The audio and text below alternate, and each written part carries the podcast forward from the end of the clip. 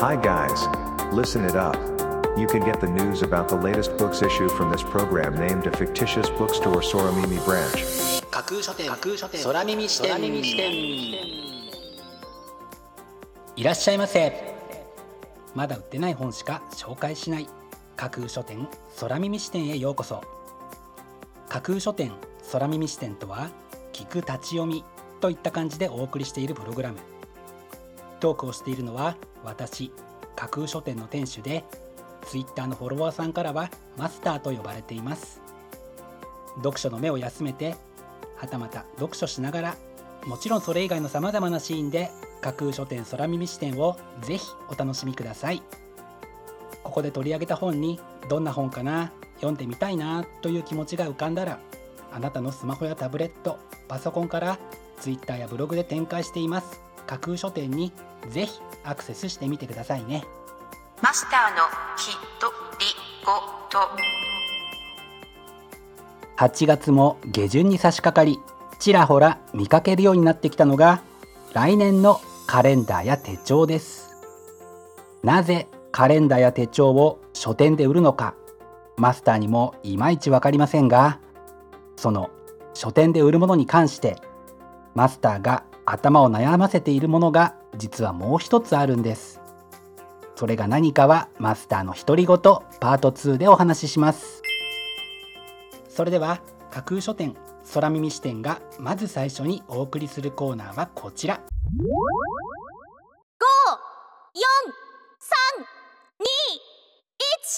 架空書店アクセスランキングワイド版架空書店が毎日発表している前日のアクセスランキング。架空書店のツイッターやブログでの発表は1位から3位までだけですがここ空耳視点ではランキング発表の範囲を1位から5位までとワイドに拡大してお届けします。それでは早速参りましょう。Ranking number 5人間力のある人はなぜ陰徳を積むのか三枝理恵子外出ができず人とも関われない一人の時間。こんな今だからこそしっかりと地に足をつけ先の見えないこれからの世の中をどう幸せに生き抜いていくか考える時ではないでしょうかというのが本書の紹介文です。徳をテーマにしたこちらのブックタイトルは数多くの事例やエピソードを交えながら知的に理解するだけでなく何のための人生か自分はどう生きるかということを改めて考えるのにも役立つ一冊となっています。Ranking number 4ナチュラルメディテーション・イン・ハワイ志保ヨガブームの火付け役として著名なモデル志保が瞑想を始めて14年気づけば瞑想をしない日はなく生活の一部になっているほど。その瞑想を準備方法ライフスタイルと分けて簡単丁寧に紹介していくこちらのブックタイトル。瞑想を始めたい瞑想を生活に取り入れたいという方にぴったりの一冊かもしれませんね。Ranking number 3暗黒地帯ダークゾーン上下巻。トム・クランシースティーブ・ピチェニック。トム・クランシーのオプセンター新シリーズ衝撃の第4弾というのが本書の紹介文です。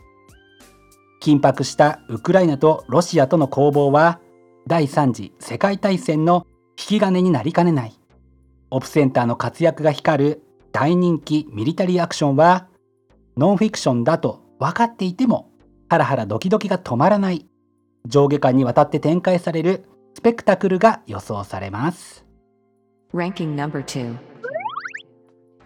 恋文屋さんのご褒美酒。神楽坂淳恋文の代筆承ります。江戸の恋と美味しいお酒。というのが本書の帯に書かれたコピーです。代筆屋に勤める手まりはよく恋文の依頼を受けることから恋文屋と呼ばれていた他人の恋を叶えても自分には良縁が巡ってこない。風変わりな依頼に巻き込まれがちな手まりは今日も疲れを酒で癒す。まるでテレビ東京のドラマが時代劇になったかのような物語をあなたもゆっくりと楽しんで癒しのひとときをぜひご堪能ください.魔女の庭不思議な薬草辞典。薬草の不思議な力と物語を貴重な植物標本とともに紹介するというのが本書の紹介文です。かつて人は魔力や薬効があるハーブを操る人を魔女として恐れた。本書は魔女のみならず実際の医療に使われた50種類を超えるハーブについてそれにまつわる歴史や物語を交え英国キューガーデンの図版とともに紹介しています。図鑑とフィクションが合わさったかのような不思議な雰囲気を持つこちらのブックタイトルはまさに読むハーブといった感じでしょうか。そんな本の持つ不思議な薬効に多くの方がハマってしまったようですね。見事にランキング1位に輝きました。本日のランキング1位になりましたサンドラ・ローレンスさんの魔女の庭不思議な薬草辞典はグラフィック社から9月8日発売です。では本日のランキングをもう一度おさらいしましょう。第5位人間力のある人はなぜ陰徳を積むのか。第4位ナチュラルメディテーション in ハワイ。第3位。暗黒地帯。ダークゾーン。上下巻。第2位。恋文屋さんのご褒美酒。そして第1位はサンドラ・ローレンスさんの魔女の庭。不思議な薬草辞典。という結果でした。各ブックタイトルの詳細は架空書店のツイッターやブログでチェックしてくださいね。もうすぐ発売になる。というワクワク。発売日当日欲しかった本が手にできる。という喜び。ぜひご予約はお早めに。以上架空書店アクセスランキングワイド版でした。架空書店空耳視点お送りしています。架空書店空耳視点続いてのコーナーは架空書店のマスターが選ぶ今日の一冊。このコーナーではランキングにこそ入らなかった本や架空書店でのご紹介のセレクトから漏れてしまった本発売日より前に発売されてしまって架空書店の掲げるコンセプトまだ売ってない本しか紹介しないに合わず泣く泣くご紹介できなかった本についてお話ししていきます。本日架空書店のマスターが選んだ本はこちら。10歳からの伝える力。考えや気持ちが通じて嬉しい。伝わるって楽しい。というのが本書の帯に書かれたコピーです。あなたは大勢の人の前で発表するのは好きですか？たくさんの人の前で自分の意見を言うことは得意ですか？緊張するし恥ずかしいからやりたくない。やってみたらうまくいかなくて苦手になった。大人でも子供でも発表が苦手という人はたくさんいます。内気だから上がり症だから性格的に向いてないと思うかもしれません。ところが人前で発表することに性格や頭の良さ成績は関係ありません。単に発表することそれ自体について習ったことがあるか練習したことがあるかの違いだけなのです。このブックタイトルではあなたに多くの人の前で発表するための勇気意見をまとめる方法うまく伝える方法を漫画を交えて分かりやすく紹介しています。せっかく時間が取れそうな今こそ人前で話すという苦手を克服するチャンスですしそのチャンスを生かすためにこれ以上の本はないかもしれないと考えて本日の一冊に選んでみました。本日のマスターが選ぶ一冊でご紹介しました。斉藤隆さんの10歳からの伝える力はフォレスト出版から本日8月21日発売です。ぜひご一読ください。以上架空書店のマスターが選ぶ今日の一冊でした。架空書店空耳視点。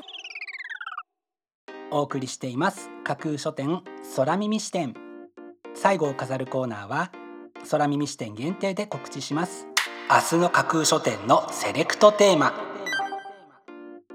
明日架空書店でご紹介するブックタイトルのセレクトテーマは読書の効用。読書を好む方はその良さや効用をよく理解されていると思うのですが読書の習慣がない方にはなかなか理解しがたいのかもしれません。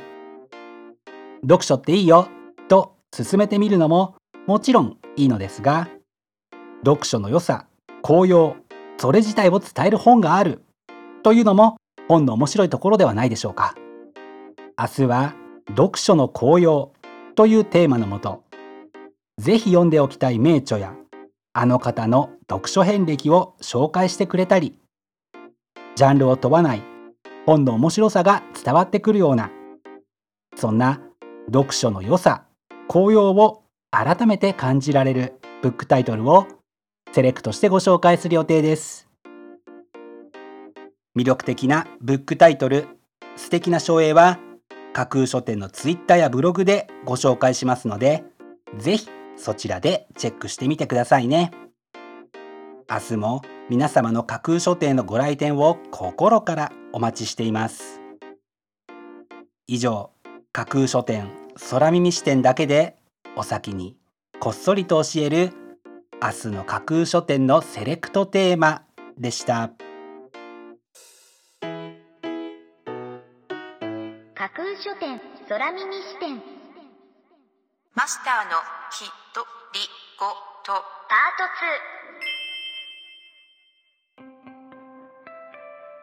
トさて書店で売るものの中でマスターが頭を悩ませているもの。それは豪華なアイテムがついているムック本です。最近よく見かけませんか？バッグやリュックお弁当箱水筒枕なんかがついてくるムック本。大きさやパッケージが本屋に適しているということなのかなとも思ったりするのですが架空書店で紹介していいものなのかどうなのか未だに考えあぐねているのです。皆さんはああいうアイテム付きのムック本についてどのようにお考えですか？ぜひマスターまでお考えを聞かせてください。架空書店架空書店架空書店空耳視点まだ売ってない本しか紹介しない架空書店空耳視点。架空書店空耳視点では各ポッドキャストのサイトやツイッターであなたからの声をお待ちしています。今度出版する本を紹介してほしいという著者ご自身出版社編集者の方はもちろん一緒にこんな企画がやりたい。なんならこの架空書店空耳視点に出演したいというのも大歓迎です。ぜひよろしくお願いします。架空書店空耳視点最後まで聞いていただいてありがとうございます。楽しい読書の時間をお過ごしください。本日はここまでです。またお耳にかかります。ごきげんよう。